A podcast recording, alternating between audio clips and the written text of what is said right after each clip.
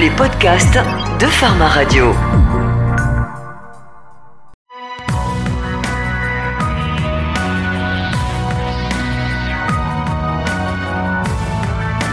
Les dossiers de la santé de Pharma Radio avec Pharmaceutique, le mensuel Santé, médicaments et industrie pharmaceutique. Raphaël Bartet. La musicothérapie apaise, soulage, c'est une véritable thérapie non médicamenteuse reconnue comme telle. Nous avons évoqué la semaine dernière dans un premier numéro de la santé qui lui était consacré, son fonctionnement, ses grands principes généraux. Nous nous interrogeons euh, aujourd'hui sur euh, les applications concrètes de la musique et de la musicothérapie. Pour quelle maladie, quel type de patient, comment se déroule une séance en pratique? Je salue mes trois invités euh, aujourd'hui. Le docteur Mouloud Ounougen, neurochirurgien, essayiste, pianiste en Algérie. Euh, Véronique Béin-Carlier, musicothérapeute et formatrice en musicothérapie, et Lionel Coulandaille, animateur radio à Grand Paris et euh, musicien euh, lui aussi. Bonjour à tous les trois, merci d'être avec nous dans ce nouvel épisode. Alors, peut-être... Bonjour. Voilà. Bonjour. Bonjour. Je m'adresse peut-être euh, pour euh, notre neurochirurgien qui nous explique peut-être un petit peu, qui nous rappelle pour les éditeurs que les auditeurs qui n'ont pas suivi notre premier euh, numéro, ce qu'est la musicothérapie, ce qu'elle peut provoquer dans notre cerveau. Bah, la musicothérapie, comme ça a été dit euh, la, séance précédente, est une technique qui permet un petit peu de soulager certains maux, certaines maladies. Elle procède par euh, par deux manières. Il y a ce qu'on appelle la musicothérapie active, c'est-à-dire que on établit un pont entre le thérapeute et, et, la personne, par exemple, celle qui est repliée sur elle-même, voire enfermée à travers un chant, à travers une gestuelle rythmique ou, ou à travers euh, simplement euh, euh, à travers de la musique. ceci va permettre un petit peu d'améliorer de, le, le comportement, d'améliorer la parole. Donc ça, c'est le cadre de la musicothérapie dite active. On peut procéder aussi par une technique réceptive ou passive, c'est-à-dire quand on écoute une musique, le patient va traduire son écoute en faisant saillir des souvenirs euh, et les dysfonctionnements euh, euh qu'il y a un petit peu émotifs, et puis euh, il va essayer de recalibrer euh, ces dysfonctionnements. Voilà, à peu près le, le cadre de la musicothérapie. Maintenant, euh, je crois qu'il est intéressant de, de savoir euh, les différents champs euh, d'application de, de, de, la musicothérapie, qui sont très nombreux d'ailleurs. Je vais en citer euh, quelques-uns. Oui, oui, parce qu'après on va y venir. En, en, gériatrie, par exemple, dans le cadre de la maladie de Parkinson, de l'autisme, les troubles du comportement. Par exemple, ce qui est intéressant euh, chez les patients qui sont aphasiques, qui, qui, quand vous avez un patient qui fait un accident vasculaire cérébral, il devient aphasique euh, donc, par exemple, c'est le cas de la phase de Wernicke où il y a une difficulté de compréhension euh, de la parole. Ben, le chant et la musique, elles peuvent stimuler les compétences euh, langagières. Euh, déjà dans les années 70, euh, les, orthophonistes ont mis au point une thérapie qu'on appelle la thérapie mélodique et rythmée. au fait, l'orthophoniste va mettre l'accent sur la rythmicité de la production des mots hein, et de la mélodie, euh, surtout avec leur articulation. Hein. Il va articuler musicalement, puis euh, sera soustraite après, dans un second temps, la composante musicale euh, du mot jusqu'à obtention de la prononciation d'une parole. Donc le musicothérapeute et l'orthophoniste peuvent utiliser ça dans le cadre euh, de la phase de Wernicke. Alors comme je vous avais parlé la, la dernière fois, le challenge c'est quoi? C'est d'augmenter les fibres euh, nerveuse euh, qu'on appelle le faisceau arqué, c'est-à-dire euh, les fibres entre les régions de l'air de Wernicke qui intervient donc dans, dans le langage, dans la compréhension du langage, avec l'air de Broca, c'est celles qui interviennent dans l'articulation euh, des mots et du langage. Donc une fois que ces fibres sont augmentées, c'est un gage, c'est un très bon gage de récupération. Ça, c'est un exemple parmi tant d'autres de l'utilisation de, de la musicothérapie alors justement, en neurologie. Oui, voilà, justement, euh, pourquoi vous, vous l'utilisez dans votre pratique en, neurochirurgie? Donc, vous nous avez là donné cet exemple. Euh, euh, est-ce que c'est pour euh, d'autres pathologies, vous, que vous voyez au quotidien? Moi, dans mon cabinet, je n'interviens pas dans le cadre de, musicothérapie. C'est à travers un centre médico-psychologique, psychopédagogique, pardon, avec un, ami qui s'appelle Selem. On, intervient, on établit des protocoles euh, pour justement, en fonction des pathologies que nous avons, en fonction des déficits euh, cognitivo-comportementaux, qu'on va essayer justement de d'établir des protocoles quand c'est des troubles, par exemple, de, de comportement, euh, c'est des champs de groupe, euh, on va essayer de développer ça. Quand, euh, par exemple, il y a un problème de coordination, d'équilibre, on va préconiser des exercices de rythme, de tambour, etc. Donc là, quand on, fait ces protocoles c'est en fonction euh, de la pathologie, c'est en fonction de la physiopathologie, de la pathologie que, nous allons euh, euh, faire justement ces séances de musicothérapie. Et du coup, vous êtes euh, euh, souvent en, en, relation avec euh, le musicothérapeute?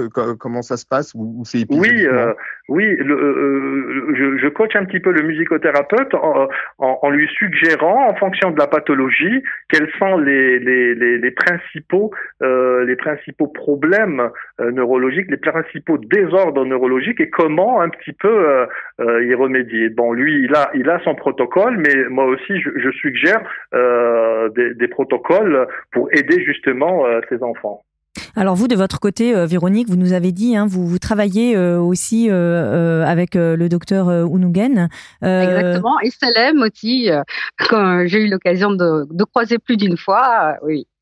alors justement, est-ce que vous pouvez nous expliquer un petit peu quel type de, de patient vous voyez? Alors moi, au niveau des patients, j'ai beaucoup de personnes handicapées, donc euh, il va y avoir des aphasiques, je vais avoir des autistes, je vais avoir des troubles de comportement, je vais avoir des handicapés vieillissants, je vais avoir il y, a, y, a, beaucoup. J'ai des parlants, des non-parlants, j'ai des polyhandicapés. Euh, voilà, il y a vraiment tout, tout cas de figure. Comment les patients vous sont, vous sont envoyés? Est-ce que c'est par un prescripteur? Est-ce que c'est alors, c'est toujours le gros souci, c'est qu'effectivement, il y a des personnes qui vont euh, voir le bienfait au niveau euh, médical, hein, qui vont voir le, bienfait de la musicothérapie et qui vont effectivement euh, conseiller que je passe voir certains, certains patients.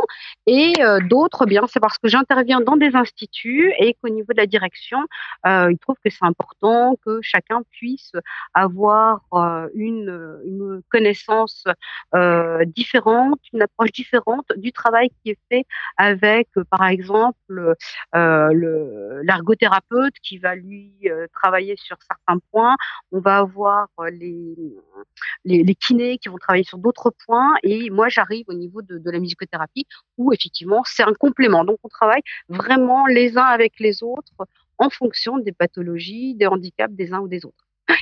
Ouais, c'est tout à fait euh, interprofessionnel. Lionel, vous aviez une, d'autres une question euh, à poser? Oui, bien sûr. Euh, bah, par exemple, qu'est-ce qu'il en est de patients qui seraient atteints de la maladie d'Alzheimer? Comment ça se passe? Bah, euh, peut me répondre aussi bien euh, oui, tous la les deux. musicothérapeute que, que voilà. le chirurgien. oui, bien sûr. Bah, bah, je vais commencer à faire une petite anecdote par rapport à la musique d'Alzheimer, où à un moment j'étais dans un institut et une personne qui, par rapport à la, la maladie d'Alzheimer, euh, effectivement perdait complètement la notion du langage, était rentré dans un, un, langage particulier que personne ne comprenait. Et en fait, euh, cette personne qui était très âgée, j'ai fait une chanson euh, qui en fait lui a rappelé ses, ses 15-20 ans. Et à ce moment-là, cette personne s'est mise à chanter correctement, avec les bonnes paroles, et euh, tous les, les soignants, les, les, éducateurs, tout le monde qui était autour, a été assez surpris parce que d'un seul coup, cette personne avait quelque chose de cohérent. Et ça, c'était voilà la petite image que je pouvais lancer pour que Mouloud puisse expliquer techniquement au niveau du cerveau ce qui s'était passé par rapport à tout ça. Oui, docteur Onougen, Mouloud, qu'est-ce qui qu'est-ce qui s'est passé alors? Non, par rapport à la, maladie d'Alzheimer, euh, oui, par rapport, euh, Lionel me disait quel type de musique euh, utiliser. Euh, moi, je dis, moi, je dirais que toutes les musiques euh, qui ont un rapport étroit avec des souvenirs passés, peuvent être bénéfiques. me concernant, j'avais mis au point un prélude qui est très fort dans la culture berbère qu'on appelle ashwirk. C'est des un instrumental avec une flûte traversière, mais qui rappelle l'étendue des montagnes, etc. En faisant écouter ce type de, de, de morceaux à, à, des personnes qui ont une culture justement par rapport à ça, euh, ça a l'air de pouvoir euh, créer des reminiscences euh, et un démantèlement des souvenirs engloutis. Parce que dans la maladie d'Alzheimer, même à un stade avancé, il persiste toujours des résidus euh, des résidus de souvenirs. Et, et c'est là l'intérêt justement de la musique, euh, de, de, reconnecter un petit peu, de recréer un petit peu les, les, les circuits, euh, les synapses, donc en, en, induisant justement des réminiscences et un démantèlement de souvenirs. Euh, on dit souvent que la musique euh, donc accroît les réserves cognitives et semble être protectrice vers, à travers les maladies neurodégénératives, bien sûr leur tête la maladie d'Alzheimer euh, pour cela, il faut procéder, bien sûr, par la répétition. C'est très important euh, de, faire écouter de façon répétée à des patients atteints de, maladie d'Alzheimer d'anciennes chansons dont les tonalités, les rythmes ou le contenu affectif sont en rapport avec des souvenirs personnels.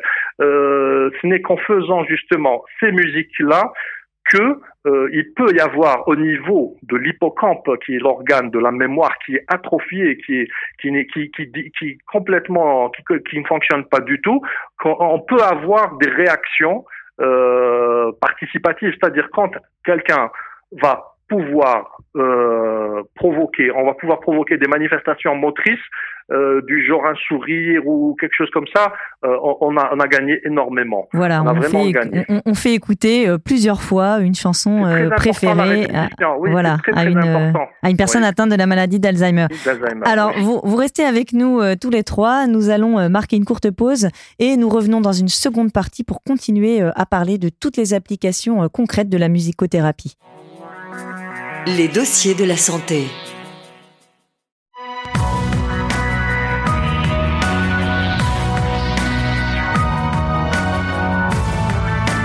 Les dossiers de la santé de Pharma Radio avec Pharmaceutique, le mensuel Santé, médicaments et industrie pharmaceutique.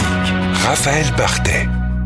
Nous parlons aujourd'hui dans ces dossiers de la santé euh, musicothérapie avec euh, mes invités le docteur euh, Mouloud Ounougen, neurochirurgien, essayiste en Algérie, pianiste, compositeur, Véronique Béin-Carlier qui est musicothérapeute et formatrice en musicothérapie et Lionel Coulandaï qui est animateur radio sur Grand Paris. Alors justement Lionel, on a parlé de, de plusieurs champs d'applications médicaux et vous aviez encore une question à poser à nos deux intervenants. Ah, forcément, j'en ai plein, mais bon, on va, on va commencer par celle-là. Alors, euh, dans les thérapies complémentaires également utilisées, bah, alors qu'est-ce qu'on utilise pour la maladie de Parkinson, s'il vous plaît? Oui, alors pour euh, la maladie de Parkinson, euh, notamment pour les problèmes de, de, de motricité, pour les problèmes donc de dysrythmie, hein, parce qu'il y a des, des, des tremblements, des, un problème d'équilibre. Donc la musique qui, qui a euh, qui est assez rythmée dans le sens euh, du temps fort, bien sûr. Hein. Je ne parle pas des musiques euh, rock and roll, mais la musique rythmée dans le sens du temps fort. Elles permettent de caler un petit peu euh, les pas des, des, patients qui sont atteints de maladie de Parkinson sur le rythme et ainsi fluidifier le mouvement. Le but recherché, c'est faire des exercices hein, de rythme de façon à pouvoir caler des pas de, de personnes euh, qui, qui ont des, des, des, difficultés de se mouvoir pour fluidifier leur euh, mouvement. La musique, elle peut contribuer à apporter donc de l'assurance. Elle évite euh, donc toute déambulation vicieuse euh, ou perte de l'équilibre par ces exercices répétés. Donc, on compte en moyenne 30 minutes par jour, trois fois par semaine pendant euh, 4 à 8 semaines, on peut avoir un petit peu euh, des résultats. Euh, on peut aussi euh, dire un mot sur ce qu'on appelle la danse-thérapie.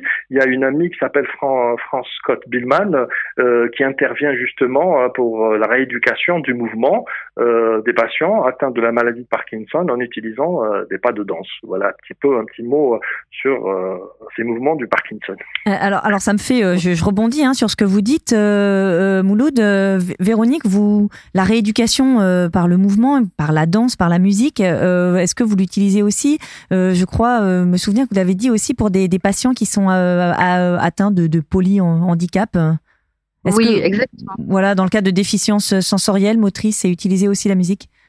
Tout à fait, tout à fait, oui, oui. Et alors, je commence moi souvent où on fait le côté de, de côté de respiration, de prendre son temps, de ne pas stresser, parce que je me suis rendu compte que au plus on veut faire les choses rapidement, au plus on va les faire stresser et au moins ils vont progresser. Donc on va commencer par respirer gentiment et faire les choses, mais vraiment très très calmement. Je dirais un petit peu à dose homéopathique. On y va tout doucement, un pas après l'autre, une musique toute douce, gentille et avec toujours effectivement un moment euh, fort pour que l'on puisse avancer sur le sur le gestuel. Tout à fait. C'est effectivement ce qu'expliquait euh, Mouloud euh, juste avant. Et c'est une des pratiques qui est euh, très, très importante. Souvent, la respiration, on n'y pense pas, mais permet aussi d'apaiser le, patient pour, pour avancer. Lionel, qu'est-ce que oui, bah, alors, euh, euh, bah, qu'est-ce qu'il en est puisqu'on a, on voit euh, pas mal pour les adultes, mais pour les enfants atteints du trouble de comportement, ils ont un moins grand passé musical. Alors, comment on agit avec des enfants? Alors, moi, je dirais par rapport aux jeunes, je vais passer beaucoup sur les comptines, sur le côté des berceuses, euh, qui effectivement vont être plus proches par rapport à leur euh, côté de connaissances. Et euh, les comptines, euh, c'est pas simplement raconter une histoire, mais c'est aussi le côté de compter. Et lorsque l'on compte, on va compter avec des temps forts et en même temps, on va permettre de faire comprendre sans avoir le côté de négation que souvent, on va avoir tendance, en tant qu'adulte ou en tant que parent, à dire ne fais pas ci ou ne fais pas ça. Alors que si on le dit par une petite comptine, par une une chanson, on va avoir le résultat escompté euh, simplement par la musique. Et ça euh, se passe pour les enfants. Euh, alors, euh, Mouloud on, l'a vu, il y a beaucoup, beaucoup d'applications. On peut aussi parler de, la douleur. C'est utiliser la musicothérapie, je crois, aussi pour la, les migraines, la, fibromyalgie. quid des études scientifiques Est-ce qu'il y a une efficacité qui a été démontrée? Ben, D'abord, euh, pour pouvoir euh, répondre à votre question, euh, il, y a eu des études, bien sûr. Il y a eu des études, par exemple l'étude de Jessica Gran de l'Université Ontario à Londres, qui a montré qu'après un an de pratique musicale hein, chez les enfants, que ces enfants, après les avoir testés par les psychologues, avaient un gain d'inconscient intellectuel de, de 3 points. D'accord. Et, et, la pratique musicale, dans d'autres études aussi, a montré euh, qu'une pratique régulière euh, de la musique pouvait euh, augmenter euh, les résultats scolaires, notamment en mathématiques et en langue et en langage. parce que comme je vous, je vous l'avais dit, quand vous faites du chant, quand vous faites de la musique, indépendamment, enfin, ou dépendamment de, de la pratique elle-même, euh, il y a un transfert de, compétences euh, des fonctions euh, cognitives. Et aussi d'autres études qui ont montré que quand on pratiquait de la musique, euh, l'étude de Schlog et de Gasser euh, mettent en évidence une augmentation de la substance grise au niveau du cortex moteur et auditif. Donc euh, cette plasticité cérébrale est très importante. C'est elle la clé un petit peu de, des résultats qu'on peut constater en musicothérapie. Quand on, fait de la musique, on mobilise énormément de régions dans notre cerveau, on crée des synapses, on crée une neurogénèse et, et, et, quand on connecte les aires, les différents aires du, cerveau, euh, on peut euh, avoir euh, des résultats très intéressants. Et justement, quand vous parliez de, l'enfant tout à l'heure et des déficits chez l'enfant, pour qu'une musicothérapie soit efficiente, comme je vous l'avais dit au début de l'émission passée, il faut se baser sur le, le, les dysfonctionnements. Qu'est-ce qui ne fonctionne pas bien pour pouvoir le, remettre sur pied? Quand vous prenez par exemple les particularités anatomiques euh, euh, du cerveau d'un autiste, l'IRM fonctionnel permet de voir par exemple qu'il y a des, des, anomalies de perfusion au niveau de la région temporale supérieure. C'est la région qui est responsable un petit peu des, c'est le carrefour sensorio-cognitif donc, quand cette région dysfonctionne, donc on va travailler le relationnel, on va travailler le social avec le l'autiste. Le, le, et on sait aussi que la partie postérieure du cerveau, qui est impliquée dans le langage et le comportement social euh, et, et, les fonctions cognitives, euh, aussi ne fonctionnent pas bien. Euh, donc, on va essayer, grâce euh, par l'intermédiaire de ces dysfonctionnements anatomo-physiologiques du cerveau de l'enfant autiste, d'intervenir et de concevoir euh, une musicothérapie adaptée.